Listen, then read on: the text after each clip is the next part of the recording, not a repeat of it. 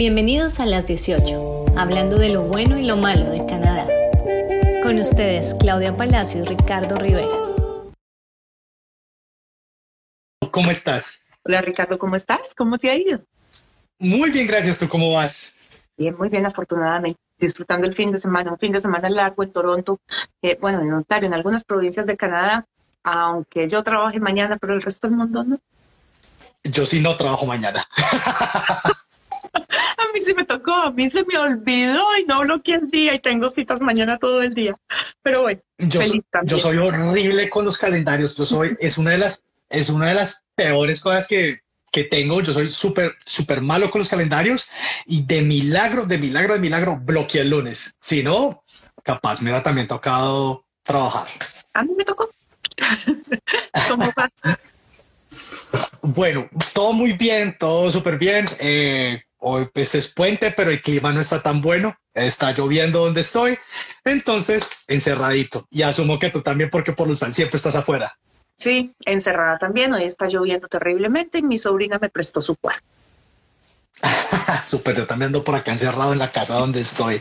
Pero bueno, entremos en materia. Eh, algo que suele suceder, eh, creo que las personas cuando, cuando reciben esa aceptación, cuando reciben ese permiso de estudios aprobado, pues es la alegría grande y dan por hecho que es algo común que los permisos los aprueben, pero en realidad no, o sea, siempre ha habido una tasa alta de negaciones y el día de hoy vamos a estar hablando, hablando de ello, perdón, el qué debemos de hacer cuando nos niegan, nos niegan, perdón, el permiso de estudios.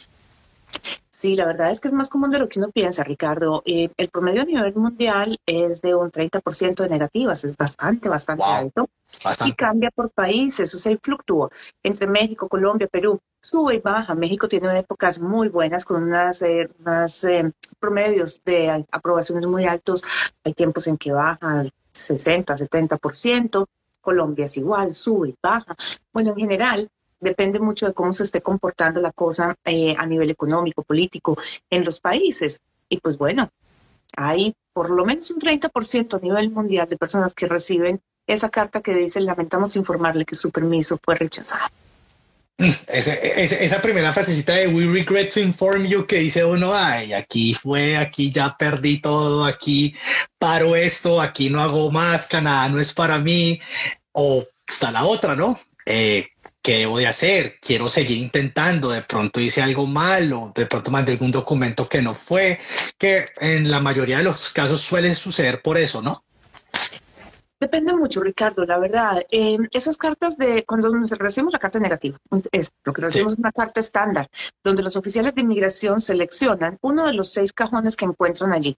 Y ellos dicen razón de viaje, eh, fondos, historia de viajes y la otra, ¿cuál es? Vínculos con eh, país de origen, con Canadá con país de origen. Y Arraigo, ¿no? Que llaman. ¿Cómo? Arraigo que llaman. Arraigo que llaman. Y repiten eh, esas dos, la de arraigo y la de razones de viaje. O sea, con otras palabras, pero la repiten. Son seis razones. Esa son la máxima cantidad que tú vas a encontrar. Normalmente encuentras dos o tres. Fondos, pues hombre, los pruebas o no los pruebas. Sin embargo, los oficiales muchas veces te pegan de allí y dicen, es que no tenía suficientes fondos. Y voltean a mirar extractos bancarios y dice, venía familia de dos, presentaron 50 mil dólares y el oficial está diciendo que fondos. O sea, ¿qué pasó? de pronto muchas veces ellos por andar a la carrera haciendo cosas, no ven los extractos, no revisan, no hacen la conversión, lo que sea, y pues nos encontramos con que los oficiales dicen no tiene fondos suficientes. A veces es una mala interpretación. A veces las cartas de los colleges dicen, por ejemplo, eh, el costo del año es 17 mil dólares y entonces el costo promedio de vivienda en la zona es de, qué sé yo, 20 mil dólares y el oficial mira y ahí abajo dice, son 34 mil dólares por el año. Y resulta que la pareja tenía 36 mil o 38 mil. Ellos no se dieron cuenta cuando barrieron la carta que esos otros 20 mil que aparecían era costo de vivienda, no costo de, del año. O sea, hay errores que se cometen también porque nos tenemos que acordar que estamos trabajando con seres humanos. O sea, aquí, a pesar de que hay muchas cosas que se están, digamos que automatizando, que se van a empezar a manejar muy pronto eh, con eh, realidad, ¿cómo se llama? Cuando hace inteligencia, artificial. inteligencia artificial. Todavía dependemos mucho del ser humano y los seres humanos cometemos errores. Entonces, esa por el lado de fondos. Hay otra mm, historia de viajes, o sea, yo no sé cuántas veces ya la Corte Federal le ha dicho. Esa, esa, esa, esa quiero que, que nos hables eh, a fondo respecto a eso, porque, o sea, en la lógica, por ejemplo, que yo aplico, eh, si a mí me si a mí me niegan una visa para venir a Canadá porque no he viajado a ningún lado, eh, no tiene sentido alguno. Es decir, ¿por qué me están prohibiendo ir a conocer o estudiar en un país porque simplemente no he tenido la oportunidad o literal no se me ha dado la gana ir a cualquier otro país? Entonces, cuéntame un poco más al respecto de eso. Mira, Ricardo, esa ha sido una pelea larga de inmigración eh, y, los clientes con cortes. La Corte Federal ha fallado ya no sé en cuántos casos, porque son un montón, donde le dicen a inmigración, el hecho de que una persona no haya salido nunca del país de origen no significa que en la primera salida se va a quedar indocumentado en otro sitio. La historia de viaje puede ser tomada a lo sumo como un factor neutro, pero no como un factor negativo. O sea, si tiene muchos viajes al exterior, si ha salido a muchos países a los que se les pide visa a ese país del que son nacionales y ha regresado a su país, pues fantástico, porque tiene un histórico de comportamiento que indica que es, ese es su patrón, o sea, eso es lo que se espera que pase en Canadá. Pero si no ha salido nunca, eso no significa que se va a quedar indocumentado. Pero lo seguimos encontrando como razón de negativa. Lo que siempre digo yo es cuando tenemos ese hueco, nunca hemos salido, tratemos de compensarlo trabajando más fuerte en el arraigo. Porque el arraigo, y es que el, problema es que tampoco hay algo que por sí solo diga, esto es arraigo, o sea, si yo tengo una casa, yo voy a volver, o si yo tengo a mi mamá, yo estoy obligado a volver. No, o sea, todos los inmigrantes hemos salido y hemos dejado familia, todos hemos tenido propiedades en algún momento, el carro o la moto o la casa o lo que sea, y todos la hemos dejado, todos hemos tenido trabajo, todos los hemos dejado. Entonces no hay nada que a mí me amarre. Es simplemente como un comportamiento general de este ha sido mi histórico, tengo un trabajo estable, hago parte de la comunidad, ¿en qué sentido? Y eso es lo que muestra mi arraigo. Pero sigue apareciendo. Y lo malo es que explicar eso es muy difícil también. Y el, y el oficial de inmigración con lo que se está encontrando es con algo muy subjetivo. A ti puede que te jale mucho que tus padres sean mayores. Hay personas que con sus padres no se hablan hace 10 años. Entonces, pues no para todo el mundo los padres son un vínculo fuerte. Hay mucha gente que dice, yo no voy a dejar mi carrera, soy médico, por ejemplo, no la puedo ejercer en Canadá, pues no me voy a ir a quedar en Canadá. Pero resulta que hay muchos médicos que dicen, a mí no me interesa la medicina, eh, ¿cómo dicen ellos? Asistencial. Me interesa es dedicarme a la parte administrativa y aquí pueden estar en la parte administrativa. Y de hecho, muchísimos de los médicos que trabajan aquí en Canadá no son nacidos en Canadá, son extranjeros, o sea que también dejaron, esa es creo que la carrera más difícil de validar en este país, también la dejaron en sus países. Entonces lo que vemos es que no hay nada que diga, si este factor existe, esa persona no se va a quedar. No lo hay. Es absolutamente discrecional del oficial cómo lo interprete y de uno, cómo lo muestre en esa carta de intención, que ya hablaremos de eso otro día, porque la carta de intención por sí sola es todo un tema. Mm, el, próximo episodio. Entonces, para que no me lo pierdan de una vez, les estamos contando. sí, eso será dentro de ocho días. Em, nada, ya pasamos por arraigo, ya pasamos, ay, y motivos. Sí. Ese para mí es uno de los más frecuentes y es uno en el que tal vez nosotros sí tenemos mucho que hacer, explicando por qué escogí yo ese programa que escogí. Pero pues como decíamos ahorita, eso quedará para el próximo episodio. Para el próximo. Que es de la carta de motivos. Pero nada, se recibe esa carta de negativa, cualquiera que sea la razón que nos dan, y definitivamente, pues primero hay, hay un bajón emocional brutal, pues porque yo no había empezado a soñar. Ya, por lo menos mentalmente las maletas estaban empacadas. Y ahora ya todo estaba listo, ya nos íbamos a ir, ya nos íbamos a ir, ya estábamos comprando, eh, comprando tiquetes. Hay personas que compran tiquetes, hay personas que ya tienen pago el primer mes del Airbnb a donde van a llegar para poder encontrar un buen sitio donde vivir cuando llegan una vez acá, estando en Canadá, para no caer en estafas que suelen hacer en las redes, eh, te arriendo esto, pagas por adelantado y resulta que llegas acá y el sitio no existe. Ya tenemos ese tipo de personas que ya están supremamente montados en todo el rollo de llegar y ¡pum! Nos llegó la carta. Hay dos caminos, ¿no? Cuando nos llega esa carta. Sí, o lo dejo ahí o empiezo a mirar qué pasó y presento una nueva aplicación. Pero aquí es donde las cosas se enredan. Okay. Mm, yo soy una, yo soy una partidaria de hacer las cosas con calma. A mí me preocupan mucho las cosas a la carrera, porque a mí me parece que cuando uno está de afán comete errores, comete errores que eran prevenibles, previsibles, previsibles, creo que es la conjugación correcta. Mm, y me parece preocupante cuando la gente me llama y me dice, claro, me negaron la visa o el permiso de estudio la semana pasada y quiero reaplicar ya. Resulta que esa carta de negativa que nos llega es una carta muy, muy corta y como les digo, son solamente unas marcas en unos cuadritos que dicen, lo tengo, lo tengo, lo tengo, y el oficial pone vínculos, fondos, viajes y razón de viaje. Se acabó, pero no dice nada más. Nosotros ya... Paréntesis, pregunta, ¿todo el mundo recibe la misma carta? Todo el mundo recibe la misma carta, pero no todo el mundo los cuatro puntos. Hay unos que reciben viajes, hay unos que reciben fondos, hay unos que reciben... Pero siempre el texto es igual. Entonces ya el histórico a nosotros nos indica más o menos por dónde va la cosa, pero es un más o menos por dónde va la cosa. Cuando nos dicen propósito de viaje, ya sabemos que el oficial considera que el programa no se justificaba por algún lado, pero ¿cuál es el lado? Esa es la parte delicada del tema y es allí donde yo siempre le digo a las personas que nos contactan, que nos dicen, es que quiero reaplicar, yo siempre les digo, pidamos las notas del expediente, preguntemos primero qué pasó, porque tiene que haber una razón para que el oficial diga que una persona que es arquitecto, que viene a estudiar Green Architecture, no tiene ningún sentido. O porque un ingeniero de sistemas que viene a estudiar Cybersecurity no tiene sentido, porque cuando tú lo miras desde la perspectiva, sí, porque es que cuando tú miras a este profesional que es un ingeniero de sistemas y que quiere estudiar Cybersecurity, definitivamente tiene una lógica. Claro, total. Está creciendo. Total. O Project Management, por ejemplo.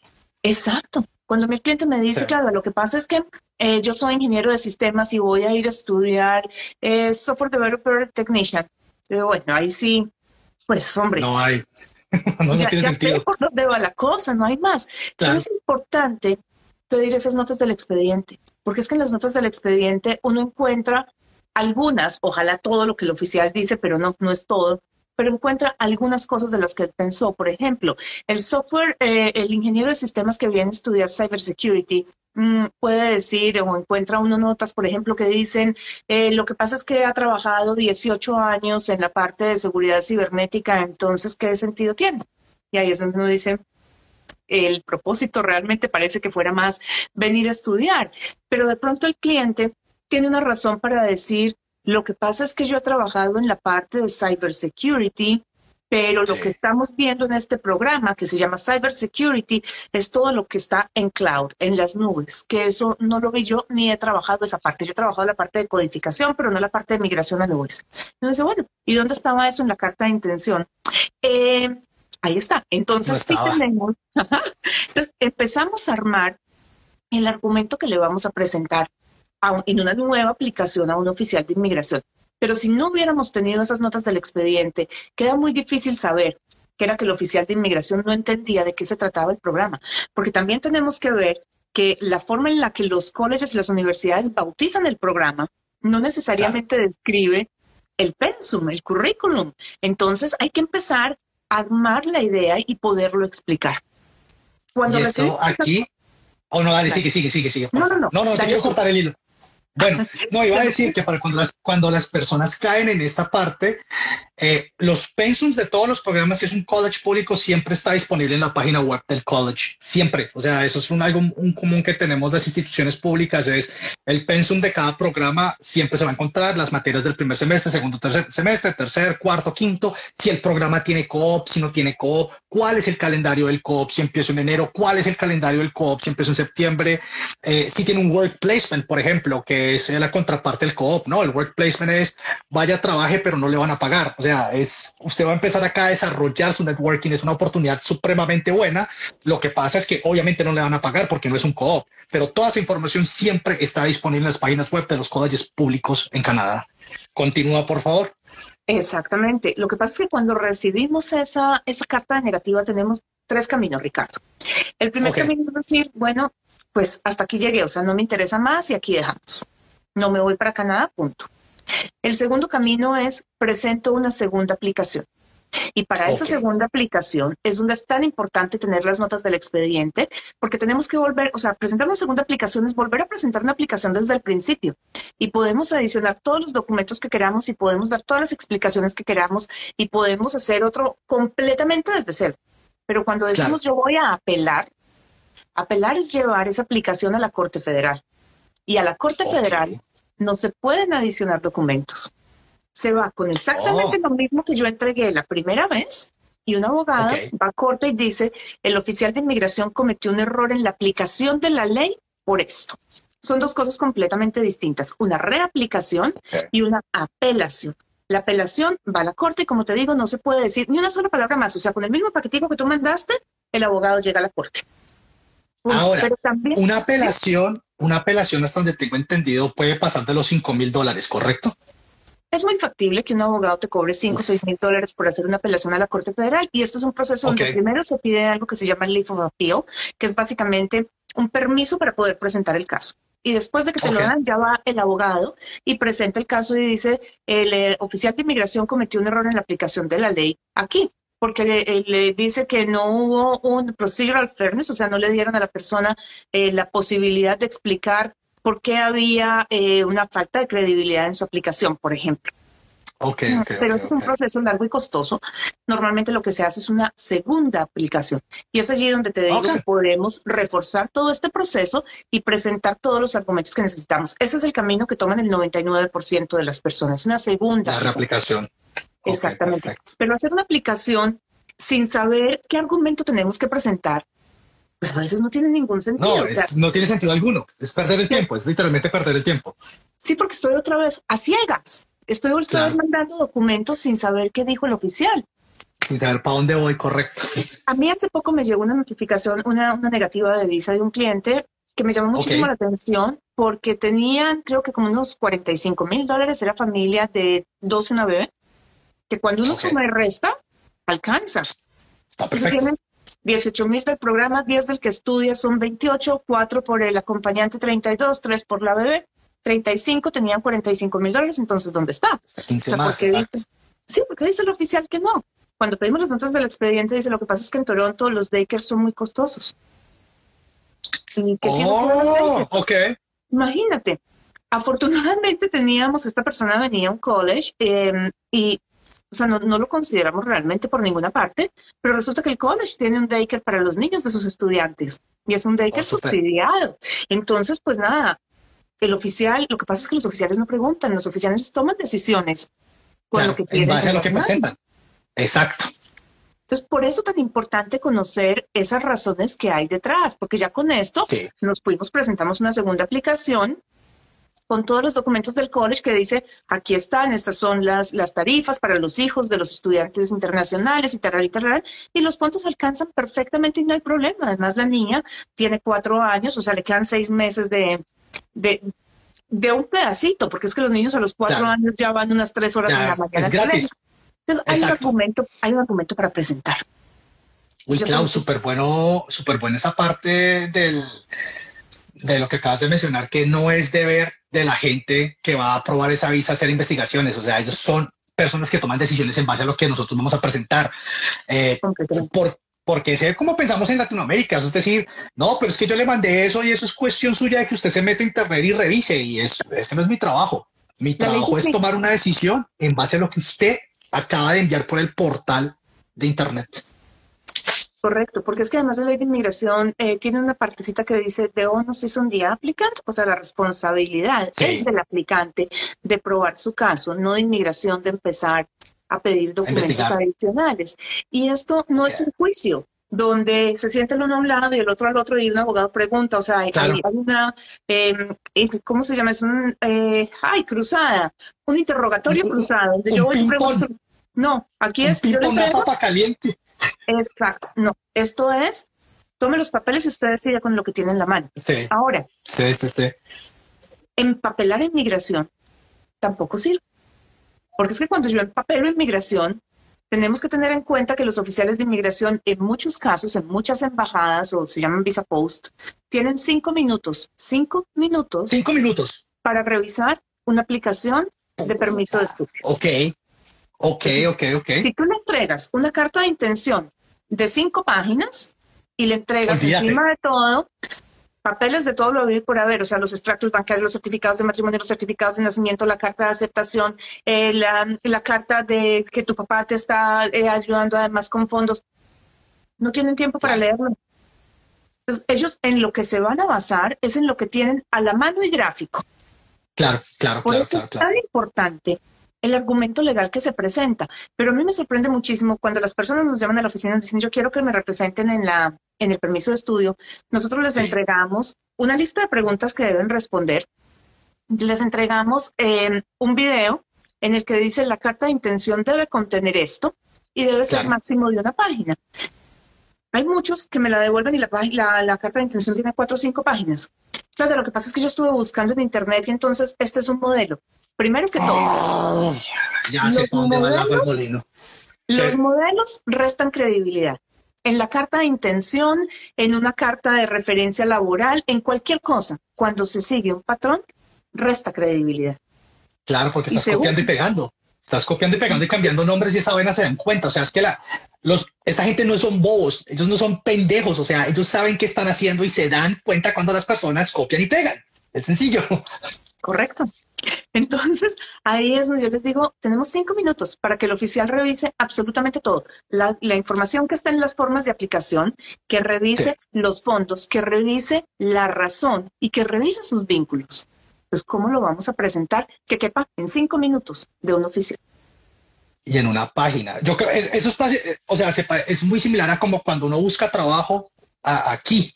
O sea, que tu hoja de vida tiene que ser de una hoja y el cover letter para presentarte al trabajo tiene que ser de una hoja, hoja y media, porque el recruiter tiene 30 segundos. O sea, si tú en 30 segundos no puedes explicarle a esa persona por qué te deben de contratar y no puedes explicar toda tu experiencia, la hoja la botan o la desechan o ni la ven. Es así de simple. Entonces, es el mismo sistema. Es, es decir, en una hoja tienes que poder demostrar cómo, por qué, cuándo y dónde. Que si uno se pone a analizar, o sea, suena difícil, pero es fácil. Es fácil de hacerlo siempre y cuando uno tenga como una idea, un esquema, no una copia pega, pero sí un esquema de, bueno, qué es lo que, cómo quiero darme a entender en esta carta. Exactamente. Exactamente, es clave. Em, las personas que van a estudiar maestrías y doctorados normalmente tienen que presentarle una carta a sus directores de tesis, a los que serán sus directores de tesis, para decirle, esta es mi propuesta de investigación, recíbame a trabajar con usted. Esas cartas de intención, porque son unas cartas de intención, las trabajan ellos por meses, con los profesores que ya tienen, con los jefes que tienen, pero las cartas de intención de las personas que vienen a estudiar eh, una especialización o un programa en un college son cartas que redactan en 30 segundos sin la revisión de nadie y son tan importantes o más que la que viene a hacer un doctorado. Porque normalmente una persona que viene a hacer un doctorado, lo que menos se le está pasando por la cabeza es me voy a quedar a vivir en Canadá. Lo que está pensando es la persona que está haciendo la investigación sobre moléculas eh, de plutonio para la investigación de cáncer o para el tratamiento de cáncer está en Toronto en U of T. Y están buscando ese personaje que está en U of T, no el programa de mercadeo que tiene el X. y todo el mundo. Exacto. que tienen todos los colleges y claro, que ya, ya, te entiendo completamente. entonces, si la carta que le van a presentar los que van a estudiar el doctorado, la maestría, su director de tesis, se toma meses en preparar, ese mismo tiempo deberíamos emplear las que vamos a estudiar especializaciones en cualquier college o en cualquier universidad, porque es que en vez de ir al director de tesis, va al oficial de inmigración. Hay que, decir. sí. Hay que, decir nada más y nada menos. Sobre todo el que tiene la capacidad de decidir si me deja entrar o no me deja entrar. No vas, que... no vas, no vas a Canadá. Sí, además, si estamos pensando que yo voy a apelar y vuelvo y juega a la federal, yo no puedo adicionar ni una sola palabra. Entonces, nada, cero. Nada, entonces esa carta tiene que ir para que el abogado en la corte pueda demostrar que el oficial se equivocó. Ahora, te repito, si voy a hacer una segunda aplicación, yo puedo adicionar todos los documentos que quiera, pero la idea no es tener que hacer una segunda aplicación, es hacer una sola y que salga bien. Hacerla bien desde el principio. Clau, has hablado de algo muy importante a través de, del episodio de hoy, que es eh, las notas pedir las notas. Primera pregunta que te hago respecto a esto. ¿Cualquier persona puede escribir a la embajada después de un rechazo de visa y pedir las notas o esto tiene que hacerse a través de un consultor o de una consultora de inmigración o un abogado o una abogada de inmigración? Tiene que hacerse a través de un residente o un ciudadano canadiense. Lo puede hacer el abogado o el consultor de inmigración que hizo el caso. Eh, hay algunas organizaciones que se dedican solamente a pedir ATIPs, así se llaman, pero sí, tiene que ser un, residente, un ciudadano canadiense o una empresa canadiense. Ok, perfecto. Entonces ahí ya nos mandan las notas y ahí en base a esas notas es cuando nos sentamos y podemos tener un, mapa eh, de qué, en qué fue lo que fallamos. ¿De qué voy a hacer? Claro, ahí es donde empezamos a trazar otra vez ese mapa. Hay cosas bien interesantes. Por ejemplo, em, si ya inmigración revisó tu caso y dice que te lo niegan por fondos y propósito de viaje, significa que ya todo lo demás, o sea, vínculos, ya quedó demostrado que no tienes problema con ellos. oh, Sí, ya, ya digamos que algo que ponga en duda tu aplicación. Entonces ya puedes empezar a descartar cosas en las que vas a llenar espacio en tu aplicación y simplemente usar eso diciendo, mira, ya quedó, o sea, no hay duda sobre mis vínculos, fueron demostrados en la aplicación pasada, pues entonces vamos a trabajar sobre esto, que es el concern de inmigración, el propósito de viaje, y entramos a trabajar sobre propósito. Entonces, esas segundas aplicaciones son aplicaciones claves, pero yo siempre recomiendo hacerlas con, con, los seis tips en la mano, porque es que, como te digo, de, lo contrario es dar a los de, de ciego, como decimos en Colombia. Estamos presentando un argumento sobre algo que desconocemos completamente. O sea, ¿de qué me voy a defender si no sé de qué me están acusando? Claro, claro, claro. Entonces, súper clave para las personas que estén pasando por esto, que estén pensando en volver a aplicar. Es importante tener esas notas en las manos para poder presentar una nueva aplicación y, bueno, a ver si me está olvidando el español, addressing, em, demostrando en qué fue lo que cerró y pues que no es un error, básicamente que fue una mala interpretación por parte de la persona que tiene que estudiar mis documentos para mi aplicación a la visa que de pronto a mí no se me ocurrió mandar ese documento. Creo que esa es la otra. O sea, yo creo que absolutamente todos mandamos los documentos que están en el checklist. O sea, estoy mandando la carta de aceptación. Sí. Estoy mandando la forma, la 1294, sí. Eh, la 5406, que es la de familia, también. Estoy mandando, estoy mandando. Pero cuando tiene el oficial de inmigración te dice, es que los bakers en Ontario son muy costosos. Ok. Entonces, pues, tenemos que empezar. Eso es algo que se te puede pasar a ti. Claro. No está dentro de, lo esperado. Pero son herramientas que vas recogiendo tú a futuro. Por eso, digamos que los residentes, los consultores de inmigración y los abogados vamos empezando a pedir información adicional a cada cliente. Por eso se desesperan y dicen, pero ¿para qué necesita eso si no está en el checklist? Hombre, porque es que ya lo he visto en casos anteriores. Por eso nosotros tenemos una lista así de larga de documentos. Y a pesar de que se, se, incluyen dentro de los muchos documentos que se mandan y que yo estaba diciendo ahora que empapelar no vale la pena, es el argumento legal que se presenta, de la forma en la que se presenta, porque además todo lo que yo diga lo tengo que respaldar. Entonces, es combinar eso. Si tú lo vas a mandar, lo tienes que escribir en alguna parte, pero si lo vas a escribir, tú no puedes dejar el hueco. Tú no puedes decir, lo que pasa es que mi mamá tiene 96 años y yo tengo que cuidarla. ¿Y dónde está el certificado de nacimiento o el pasaporte? Algo que muestre la, la edad de tu mamá. Es que yo tengo 10 propiedades. Muéstrame. Te muestre todo. por ejemplo, ven, te pregunto, ahorita en la época de pandemia, eh, tuvimos varios estudiantes eh, que aplicaron y sus visas fueron negadas a pesar de que tenían los fondos. Eh, se empezó a correr la bola que las aplicaciones para eliminar la represión que había en, en los consulados y las embajadas en Latinoamérica estaban siendo enviadas al Medio Oriente porque los documentos no estaban traducidos de pronto lo que es un extracto bancario, un CDT, un, fondo, lo que sea, no tenía traducción, lo mandábamos, se mandaba en español, estas personas que estaban allá, pues obviamente no tienen ni idea de interpretar un documento de estos, visa negada. ¿Qué tan importante es mandar a traducir absolutamente todo lo que yo presento en el paquete de aplicación para mi visa de estudios? Hoy en día es 100%, porque a partir del 24 de febrero de este año es obligatorio mandarlo. Ahora te digo una cosa, la aplicación es todo. Eh, yo personalmente no, las, lo que pasa es que la, información está parcializada, Ricardo. Cuando el 24 de febrero de este año salió la noticia, la sacó la Embajada de Colombia en Facebook. Mm, decía, a partir de hoy a las 4 de la tarde, eh, hay que mandar ah, todo traducido.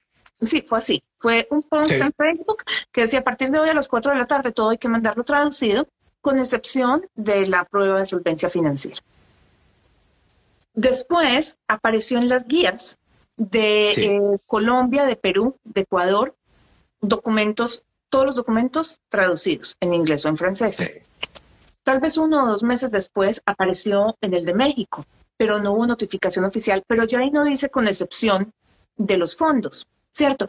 En las aplicaciones de mayo fue caótico porque, digamos, México tiene uno, los extractos bancarios son de seis páginas. Entonces, si tú traduces, ¿qué vas a traducir? Mm. Todo el extracto, solamente la primera parte, la segunda parte. Cuando tú tienes que entregar cuatro, eh, cuatro meses de extractos financieros, de extractos bancarios, cada uno tiene seis páginas, tiene, o sea, son documentos súper pesados. Cuando tú los cargas en el portal del gobierno, no te caben en cuatro megabytes. Entonces empieza a ser un despelote todo esto. Entonces yo tomé la decisión, esta decisión la tomé yo, em, me ha ido bien y la tomé basada en cómo se presentan los casos de, de negocios que hay que entregar extractos bancarios de media vida, pues no se traduce cada uno porque es imposible, se traduce el formato del banco y se explica, o sea, este es el formato, mira los, los valores, porque a ellos lo que les interesa es el valor. No todo lo que dice que la tasa de interés del 45%, del 18%, eso no hace parte eh, integral y no da el espacio. Entonces tenemos que también ver cómo vamos a empezar a manejar todo esto y nos acomodando lo que nos, van nos va entregando inmigración, porque pues todo esto es nuevo. Pero así lo hemos manejado nosotros con formato eh, y nos ha ido bien con inmigración, o sea, hemos, hemos, recibido las aprobaciones. Se nota, pero además nosotros en la oficina pues tenemos un formato para presentar los fondos donde demostramos cada cosa. Listo. Mm, sí, esos negativos que se dieron en el Medio Oriente fueron porque el oficial de inmigración que la revisó no hablaba español. Ese es un muy buen motivo para llevar un caso a la Corte Federal. Porque eso ah, a, nivel federal. A nivel no federal. una doble aplicación. Ok, perfecto. Sí, o sea, yo, yo normalmente lo que hago es una segunda aplicación porque es más rápido, es más barato, es todo lo que quieras. Pero me lo llegan a volver a negar Ricardo y va derecho para la Corte Federal. Porque es que tú no puedes manejar la ley retroactiva. Entonces, si tú mandaste la aplicación en noviembre, te la negaron en marzo y resulta que la ley de que todo tenía que estar traducido cambió en febrero, a ti la aplicación de noviembre o incluso la del 23 de febrero, la del 24 de febrero hasta las 13.59 de la tarde te la tenían que haber revisado en español. En español, correcto. Es decir, que la revisó alguien que no entendía español, es culpa de inmigración, es un error en la aplicación. Entonces, esa debería ir a la Corte Federal, no una segunda aplicación. Listo, listo, listo. Clau, esta pregunta va eh, medio capciosa. A ah. ver, me arriesgué a hacer la aplicación yo solo. Listo, mandé papeles, mandé todo lo que me pedían, mandé el checklist, me la negaron voy a buscar los servicios de un consultor o de una consultora de migración para volver a hacer una reaplicación. ¿Cuánto me puede llegar a costar esto? Ricardo, eso depende de cada consultor y de cada abogado. el, rango es muy, muy amplio. Yo he visto, y lo voy a decir así de frente, tramitadores en país de origen, gente que no tiene licencia, que te cobra 50 dólares. He visto... Es volver a caer en lo mismo, es volver a caer en la misma lo voy a decir por lo que es, es volver a querer la misma cagada, es lo mismo, es volver a, es volver a embarrarla. Pues cada cual resuelve con quién trabaja, pero pues bueno, los sí, no cobran prácticamente nada. En términos de consultores, una aplicación de permiso de estudio eh, por familia, digamos que de cuatro personas, yo pensaría que puede estar entre los mil y los tres mil, tres mil quinientos dólares una aplicación, puede estar por ese rango. Si tú tienes que ir a Corte Federal, vuelve y juega, es abogado, es Corte Federal, es un proceso completamente distinto. Y podemos estar hablando de un Leaf of Appeal que, como te digo, tiene dos pasos. El Leaf te puede costar tres mil quinientos y de pronto ya lo que es presentación de caso en corte te puede costar otros tres mil, cuatro mil, cinco mil dólares, lo que sea. Mm, perfecto. A mí personalmente, cuando me preguntan si hicieron la consulta conmigo desde el principio y le dije, eso tiene, o sea, va mal, el proceso va al revés. Si hacen las cosas solos, a mí me cuesta más trabajo desembarrarla que hacer las cosas bien desde el principio y tiene un recargo, porque es que el trabajo es el doble. Tengo que explicar lo que hizo el candidato en la primera aplicación y reforzar la segunda. Entonces, pues no es que cobremos el doble, pero sí tiene un costo más alto que una aplicación inicial. Claro, no, o sea, yo, siempre lo he dicho en mis presentaciones, inclusive nadie trabaja gratis. nadie trabaja gratis. Un consejo te lo da cualquiera, pero de ahí a aplicar el consejo siempre va a tener un precio. Y eso es algo lo que, que pasa es que los profesionales, los profesionales en cualquier área, Ricardo, lo que vendemos es conocimiento. Y, es curioso, la gente dice, pero es que es un consejo, le quita cinco minutos. Es que para llegar a poder dar ese consejo en 15 minutos o en cinco minutos me demoré 25 años de estudio. Estuve... punto a favor, por fin. Ah, quedó, eso quedó espectacular. Para dar un consejo de cinco minutos, ya has pasado por las duras y las maduras que te permiten dar ese consejo en cinco minutos. No es que hayas estudiado media vida para darlo en cinco minutos gratis. Excelente. No, es que, es que son muchas cosas, Ricardo. Em, claro. Por lo menos en la profesión nuestra, la profesión nuestra es una profesión muy costosa, porque todo el mundo dice, bueno, pero es que Claudia, Claudia estudió hace 12 años, yo me gradué hace 12 años. A mí me toca pagar una licencia anual.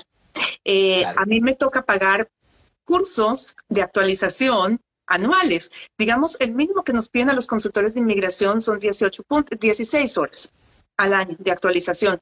Este año mandé eh, las que tomé yo, mm, porque tenemos que reportarlo y tomé 68.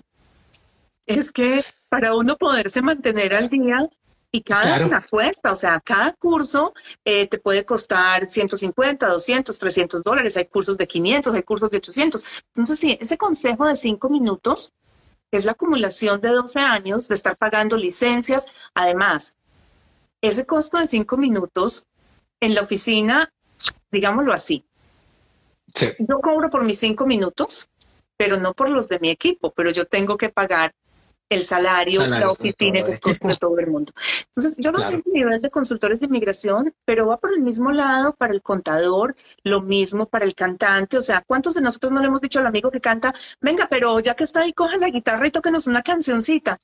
Pero es que resulta que esta persona lleva años y es de eso de lo que vi también. Pues es cuestión de que entendamos que los profesionales mmm, a diferencia de los que venden cosas físicas, o sea, de los que venden peras, manzanas o computadores, ese artículo físico que te está entregando uno, nosotros lo que entregamos es conocimiento. Entonces, pues por eso es que eh, los, o sea, los profesionales cobramos. De experiencia también, ¿no? Que yo creo que es lo que más cuenta en estos casos. Es decir, cuando te tienes que enfrentar. Exacto. tiempo, el tiempo. Es el tiempo, es el tiempo, es el tiempo. Ese es el computador que nosotros vendemos. Ese aparato que te estamos entregando es lo que hemos trabajado para poderte entregar durante años. Claro, no, súper, súper, súper. Entonces, me negaron el permiso de estudios, el mejor camino, contactar a un consultor, una consultora de inmigración, depende de lo que queramos hacer, abogado, abogada de inmigración, pedir las notas y en base a eso, hacer una reaplicación. Sí, muchas veces eso lo que significa, Ricardo, es que tenemos que eh, cambiar la entrada, porque digamos, los que aplicaron para septiembre, que aplicaron antes de mayo, que recibieron ya sus cartas de negativa, hay muchos que me llaman y me dicen, apliquemos ya a ver si alcanza. Ah, esa es la otra, claro. Claro, claro, claro, no. Aplacemos y entremos en enero. Porque sí, de las no que sino el cansancio, la posibilidad de seguir cometiendo errores y amontonar negativas solamente va a generar más puntos negativos en mi expediente. Porque tenemos, tenemos que entender eso. En el momento en el que yo empiezo un histórico con inmigración, no importa si es positivo o negativo, no importa cuál, eso todo se va acumulando y todo va apareciendo ahí. Entonces, yo tengo una visa de turismo de Estados Unidos negada. Listo. Inmigración Canadá sabe que yo tengo esa visa negada. Pido un permiso de estudio en Canadá. Me lo niegan. Y por el afán, porque empiezo ahorita en septiembre, aplico sin las notas del expediente. Me lo niegan. Ya con la segunda negativa digo, no, miércoles, bueno, voy a, voy a buscar quién me lo haga y voy a pedir las notas y voy a aplicar entonces para enero del año entrante. Cuando presento la aplicación de enero del año entrante, ya tengo tres negativas. O sea, hay un problema de credibilidad en mi expediente. Claro. Y ya empezar a cambiar esa idea de que hay algo que viene cojo no es tan fácil. Entonces, la idea es, a muchos nos niegan, pero atacar y bien atacada las razones de la negativa desde el principio, no empezar a pilar. A mí me han tocado casos muy divertidos. A mí me tocó una vida Súper divertido. Hace, creo que por ahí unos tres años, tres años y medio. una visa de un colombiano mm, lleva 16 años aplicando para visa de turismo. Unas veces, una vez al año, otras veces dos, otras veces tres, eh, porque tenía un hermano aquí. Y a toda la familia, o sea, a los otros hermanos, a los papás, a todos les dieron eh, visa y ha venido toda la familia aquí a visitar al hermano que vive en Alberta, pero este chico no. Y no sé, 41 negativas, yo no sé cuántas negativas, era una brutalidad. Y pidiendo las notas del expediente nos encontramos con cosas muy, o sea, daban risa. Daban risa, él nunca las había pedido, pero las notas del expediente decían, lo que pasa es que em, no pensamos que tenga espacio el hermano que vive en Calgary para recibirlo a él y a su familia por 15 días en la casa. Uno duerme en el piso, en el sofá, o sea, ya claro. excusa de inmigración, ¿me entiendes? Pero decía, yo no puedo creer que dijeran tantas cosas las notas de mi expediente. Claro que sí que es que llevan 10 años trabajando en la misma compañía y es que no tenemos histórico laboral. ¿Cómo que no tienen histórico laboral? O sea, tú no te alcanzas a imaginar lo que fue la hecha de esa aplicación. Fue súper divertida. Eh, mandamos aplicación un jueves y nos llegó la respuesta el sábado. Curiosísimo que hubiera trabajado en la embajada un sábado estaba en Colombia en, eh, en, una expo de inmigración cuando me llegó y Antonella Kovic, que era en esa época mi asistente y yo nos reíamos, decíamos, es que después de lo que hicimos con esta aplicación no quedaba de otra, pero era entrar a entender qué era lo que había detrás de una negativa y la otra, o sea, era la credibilidad del cliente la que estaba en juego, porque es que nunca, así como dijiste tú ahorita, eh, ellos addressed, o sea, nunca atacaron específicamente la negativa porque nunca sabían, nunca supieron cuál era la razón. Y cuando encontramos la razón, fue muy fácil armar el hilo y decir, ustedes están equivocados por todas partes, porque es que si la corremos así, aquí es donde se demuestra que el cliente no va a hacer lo que ustedes están pensando que es quedarse indocumentada. Pues ya cuando se rompe ese parámetro, pelear eso, pues tiene, digamos que unas posibilidades buenas de ser aprobado, pero, pero atacar sin saber uno a qué se enfrenta es apilar negativas. Claro, óigame, y aquí algo súper importante a las 53 personas que nos están viendo, a los que nos vayan a oír en el podcast, una segunda, una reaplicación no asegura absolutamente una aprobación de visa, ¿correcto? No, para nada. Correcto, bien. Bien, bien, bien, porque a veces nos encontramos con ese rollo de, venga, yo pago, reaplico y yo estoy seguro que me la dan, en la segunda me la dan, entonces, no, espere tantico, no es así. El profesional, el profesional de inmigración que te garantice a ti una respuesta positiva, o sea, ya, ya por ahí empezamos mal. Es una alerta roja, es una alerta roja. Las personas que les garanticen algo, es una alerta Lo que pasa es que la decisión no recae sobre nosotros, es como el médico. O sea, el médico puede tener toda la experiencia del mundo, pero no te puede garantizar que tú no te la vas a morir en la sala de cirugía. Exacto. Siempre le hace firmar el papelito, ¿no? Firme aquí. En caso de que se vaya, no es culpa mía, maestro. Lo que sea, o sea, nosotros trabajamos es con base en lo que, en lo que conocemos, en lo que sabemos y en lo que podemos esperar, pero no podemos garantizar. Entonces, la persona que les garantice eh, una aprobación, pues ya, o sea, más bien empiecen a buscar a alguien más.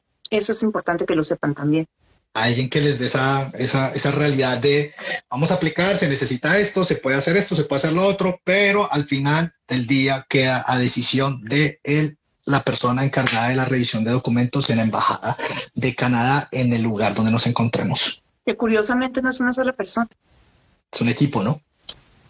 Tiene varios niveles y de pronto uno de estos webinars invito a alguien eh, a que se siente y nos explique cómo lo hacía él cuando estaba al otro lado del oh, escritorio. Oh, excelente. Sí, pero, pero son procesos, o sea, la persona que lo revisa no es la primera, la misma de principio a final. Hay como niveles de jerarquía, entonces entra, revisa una persona, deja una recomendación, pone notas y la va pasando, dependiendo también de la complejidad del caso, tiene más pasos o no. Entonces hay que entrar a convencer no a uno, sino a tres.